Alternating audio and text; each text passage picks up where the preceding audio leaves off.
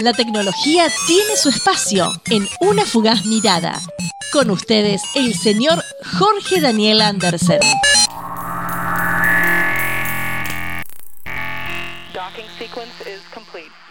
Hola, hola, muy buenas tardes, audiencia y equipo de Una Fugaz Mirada. Buenas tardes, Maru. Buenas tardes, Gustavo, Daniel. Todo el mundo está con un romance en el aire, hay un amor flotando en el aire. Quizás será porque estamos en el día de San Valentín, Día de los Enamorados, hoy lunes 14 de febrero del año 2022. Para hoy tenemos bastantes cosas que anunciarte, así que comencemos, vamos a ello. Estas son algunas de las noticias más relevantes en ciencia y tecnología para esta semana. Último llamado para que presentes tu propio videojuego. Mañana cierra la inscripción. ¿De qué estoy hablando? Estoy hablando del programa Mi primer videojuego publicado que anunciáramos oportunamente allí por el año 2021, el 6 de diciembre. Todavía lo recuerdo como si fuera hoy. El programa viene de la mano de la gente de ALBA, Asociación de Desarrolladores de Videojuegos de Argentina, que vienen desde el año 2016 llevando adelante este programa que se llama Mi primer videojuego publicado. Es un programa de capacitación y entrenamiento práctico totalmente gratuito y brinda a los desarrolladores de juegos emergentes, o sea, los desarrolladores emergentes, aquellos que están en el ámbito indie o que están queriendo dar sus primeros pasitos, a ellos les da una serie de herramientas para conducirlos con éxito en el desarrollo, publicación y comercialización de sus productos. El programa Mi primer videojuego publicado elige 8 proyectos para ser mentoreados durante 6 meses por profesionales de nuestra industria. Es una posibilidad única para desarrolladores emergentes argentinos de sentarse frente a expertos de la industria nacional y recibir mentoría, asesoramiento profesional y feedback crítico de sus proyectos, además de muchísima ayuda como para poder entender cómo funciona toda la industria. Para las inscripciones podés comunicarte con nosotros a la producción o enviar info al 223-425-1341. Hackathon Green Tech organizado por Las Brusquitas tu oportunidad para convertir tu idea, proyecto, tu sueño en realidad. Estate listo que el 11 de febrero largamos, o sea, sea un par de días ya, y el 18 tenemos el hackathon, su arranque oficial, un evento gratuito que tiene como objetivo construir soluciones de forma colaborativa sobre una temática en particular.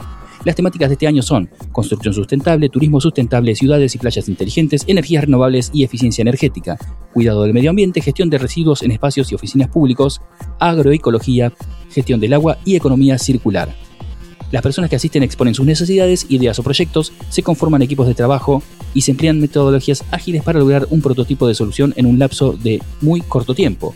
¿Cómo inscribirse? Conta en tres párrafos cuál es tu idea y qué problema soluciona según las categorías mencionadas y manda un mail a lasbruquitasok.gmail.com con el asunto quinto hackathon o B corta hackathon, ¿no? En números romanos. Cualquier cosita nos consultas y te asistimos con el ingreso.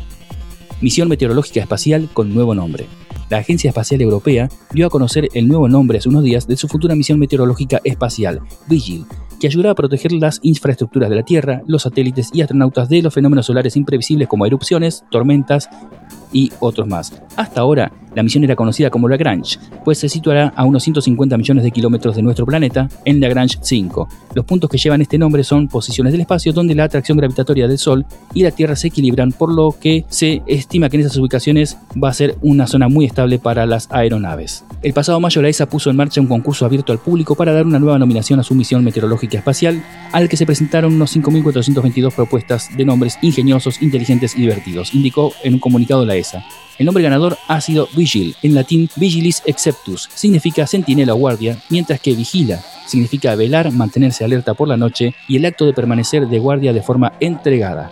A los jueces les impresionó especialmente la forma en que el nombre se relacionó con el papel de la misión, el de un leal centinela que vigila constantemente el sol para defender la Tierra. Vigil, la primera misión de su clase, vigilará nuestra estrella para proteger las infraestructuras vitales en la Tierra, en el espacio y a los astronautas de sus violentos estallidos en forma de tormentas solares por erupciones y eyecciones de masa coronal. Para ello, la nave espacial transmitirá datos casi en tiempo real sobre la actividad solar potencialmente peligrosa antes de que se vea desde la Tierra, lo cual hará ganar muchísimo tiempo. Aunque la elección final no fue fácil, según la escritora italiana Andrea Marcolongo, miembro del jurado, Vigil es un nombre fácil de recordar, ingenioso y que define inmediatamente los objetivos de la misión, evoca una idea de cuidar, de velar por algo, explicó. Además, al provenir del latín, está etimológicamente relacionado con una de las lenguas más antiguas del corazón de Europa. El ganador del concurso, François Gosselin, aseguró que se siente profundamente honrado de que la ESA haya seleccionado su propuesta. Festival de Arte y Cultura Pop en Mar del Plata. Y me lo perdí, por Dios, por cuestiones laborales no pude estar presente. El festival iFUF, un festival con todo: tecnología, K-pop, J-pop, anime, cómics, manga, rap, hip hop, Harry Potter, arte y música emergente Contó con la presencia del músico marplatense Ray Nexus, especialista en música chiptune, también conocida como música de 8 bits, tocando esta vez en diversos estilos.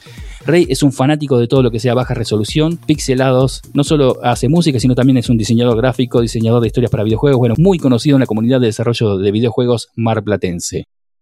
Un ingeniero sueco le podría cobrar a Google 2.100 millones de euros. Otro más con los problemas de las Big Tech. Quizás no has oído hablar nunca de antes de Price Runner o Michael Lindahl. Es normal, esta web solo opera en el Reino Unido, Dinamarca, Suecia y Noruega, pero es uno de los comparadores de precios europeos más exitosos. Cuenta con más de 18 millones de usuarios únicos y emplea casi 200 trabajadores y genera 45 millones de euros de ingresos anuales, con un margen de beneficio del 45%. Con esas cifras, nadie diría que el negocio está en apuros. De hecho, la fintech sueca Klarna, una de las más potentes de Europa, está en proceso de adquirir la compañía. Sin embargo, Lindell argumenta que podrían ser muchísimo más exitosos si no fuera por las prácticas ilegales y abusivas de Google, que aplasta a sus competidores, entre ellos Idealo o Kelku, que sí operan en España. Tras una investigación de 8 años, la Comisión Europea dictaminó en junio de 2017 que Google había abusado de su dominio de mercado para promover su propio comparador de precios, Google Shopping, y relegar a sus competidores. Lo que ha hecho es ilegal bajo la normativa europea, señaló en su momento la comisaria europea de la competencia Margaret Vestager en uno de los casos más relevantes de su mandato que supuso multar a la compañía con 2.420 millones de euros. Google recurrió, pero cuatro años después, el pasado noviembre, recibió otra bofetada aún mayor. El Tribunal de Justicia de la Unión Europea concluyó que la decisión de la Comisión había sido impecable. No había nada que objetar. El jefe de Price Runner sostiene además que las modificaciones introducidas por Google no han cambiado nada lo que han hecho es permitir a todo el mundo que participe en un sistema de subasta. Es como decir, ¿querés darnos más dinero por aparecer? Perfecto, pero eso no cambia nada de las desigualdades que introduce el proceso, explica. Google lo niega y asegura que más de 800 páginas web de comparación de precios de toda Europa participan de su programa, incluyendo rivales directos como KelQ, y eso les ha ayudado a generar millones de clics. La mayoría de estas empresas están creciendo, contratando nuevo personal y trabajando con más comerciantes, por ejemplo, Kelku, RedRain, Connexity, Salute, Smart Smarter E-Commerce. Esta última incluye a Klarna, futuro dueño de Price Runner, señalan los portavoces de Google. Webb ve su primera estrella 18 veces y se saca una selfie. El telescopio espacial James Webb está a punto de completar la primera fase de un proceso que llevará meses. El alineamiento del espejo principal del observatorio mediante el uso de la cámara para el infrarrojo cercano, NIRCam, por sus siglas en inglés. El desafío del equipo fue doble, confirmar que las NIRC-CAM estaban listas para captar la luz de objetos celestes y luego identificar la luz estelar proveniente de una misma estrella en cada uno de los 18 segmentos del espejo primario. El resultado es un mosaico de imágenes de 18 puntos de luz estelar organizados aleatoriamente, creado por los segmentos del espejo no alineados del web que reflejan la luz de la misma estrella en el espejo secundario del web y en los directores del NIRCam. Lo que aparece como una simple imagen borrosa de la luz de estrellas conformará la base para alinear y enfocar el telescopio para que este verano boreal, ¿no? O sea, este invierno en Argentina, web pueda brindar pistas sin precedentes del universo. Durante el próximo mes, el equipo del telescopio ajustará gradualmente los segmentos del espejo hasta que las 18 imágenes se conviertan en una sola estrella. Además de la primera imagen que sirvió para alineación y ajustes, se ha logrado una selfie, como decíamos recién, del espejo primario. El equipo de web está eufórico con lo bien que se están dando los primeros pasos para tomar imágenes y alinear el telescopio. Nos alegró mucho ver que la luz llega a NIRCAM, dijo María Reike, investigadora principal del instrumento NIRCAM y catedrática regente de astronomía de la Universidad de Arizona. De ahora en adelante, las imágenes de web serán más claras, más detalladas y complejas a medida que los instrumentos lleguen a la temperatura criogénica determinada para su operación y comiencen a recoger datos. Se espera que las primeras imágenes científicas se publiquen este verano boreal, o sea, aproximadamente en junio, julio, agosto, antes del Mundial. Aunque este es un gran momento que confirma que el telescopio web es un telescopio funcional, aún hay mucho que hacer durante los próximos meses para preparar el observatorio para llevar a cabo operaciones científicas completas usando sus cuatro instrumentos se ha descubierto una aleación de Ellenbar de superentropía elástica muy útil potencialmente para ingeniería aeroespacial. Los metales usualmente se pueden volver más blandos y se expanden cuando se van calentando, pero un equipo de la Universidad de la ciudad de Hong Kong y otros investigadores han descubierto una aleación metálica que puede mantenerse con la misma flexibilidad aún aumentando la temperatura.